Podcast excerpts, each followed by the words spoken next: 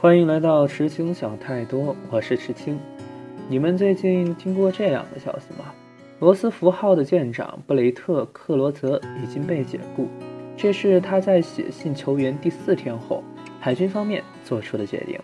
海军代理部长托马斯·莫德利称：“因为克罗泽失去了信心，我只知道他的判断力很差。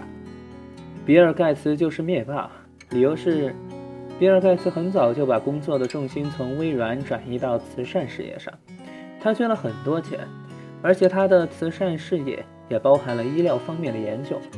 然而，怎么会有人嫌自己赚的钱多呢？还往外捐钱？他捐的这些钱，除了避税以外，一定有自己的目的。于是，他们翻了比尔·盖茨之前的演讲，终于找到了一条铁证。早在2015年的时候，比尔·盖茨就曾经在 TED 上的演讲上表示，接下来十几年，倘若有什么灾难能够让人间死亡千万人以上的话，我想应该就是病毒了。而这个病毒需要感染之后也缺乏症状，因此人被感染之后还能去机场、去超市，传染给很多人。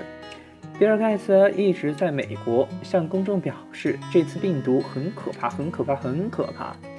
在我们看来，这是在警醒美国，希望美国人都待在家里，不要出门，让疫情早日的过去。但阴谋者认为这是在散播恐慌，好为他之后的疫苗做广告。看完后，我只产生了一个想法：都说人类会灭绝于自己造就的天灾，都说 AI 未来会取缔人类，那有没有可能，人类或许会毁灭于自己的谎言呢？或许会像胡伦西那样活在自己谎言的乌托邦里呢？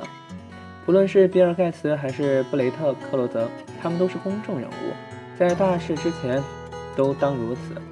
那数以几十亿计的人呢？不对，没有人说谎。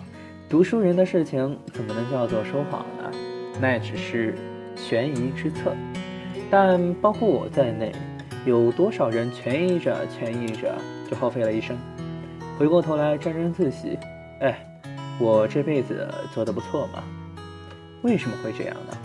因为权益着的人太多了，多到直来直往的人会被当作是异类一般。因为我们权衡利弊，想着忍一忍也就过去了，明天再说吧。然后明日复明日，就像是那句话：孩子还小，不懂事，长大了就懂事了。说的如此像一个肯定句，然后伊甸湖告诉我们，这并不是个肯定句。我不是什么学者，不懂什么取舍和博弈，自然也尽可能的不做结论，发表看法也仅限于点到为止。我只是提出这个疑问，如果大家听到这儿能想一下，就足以了。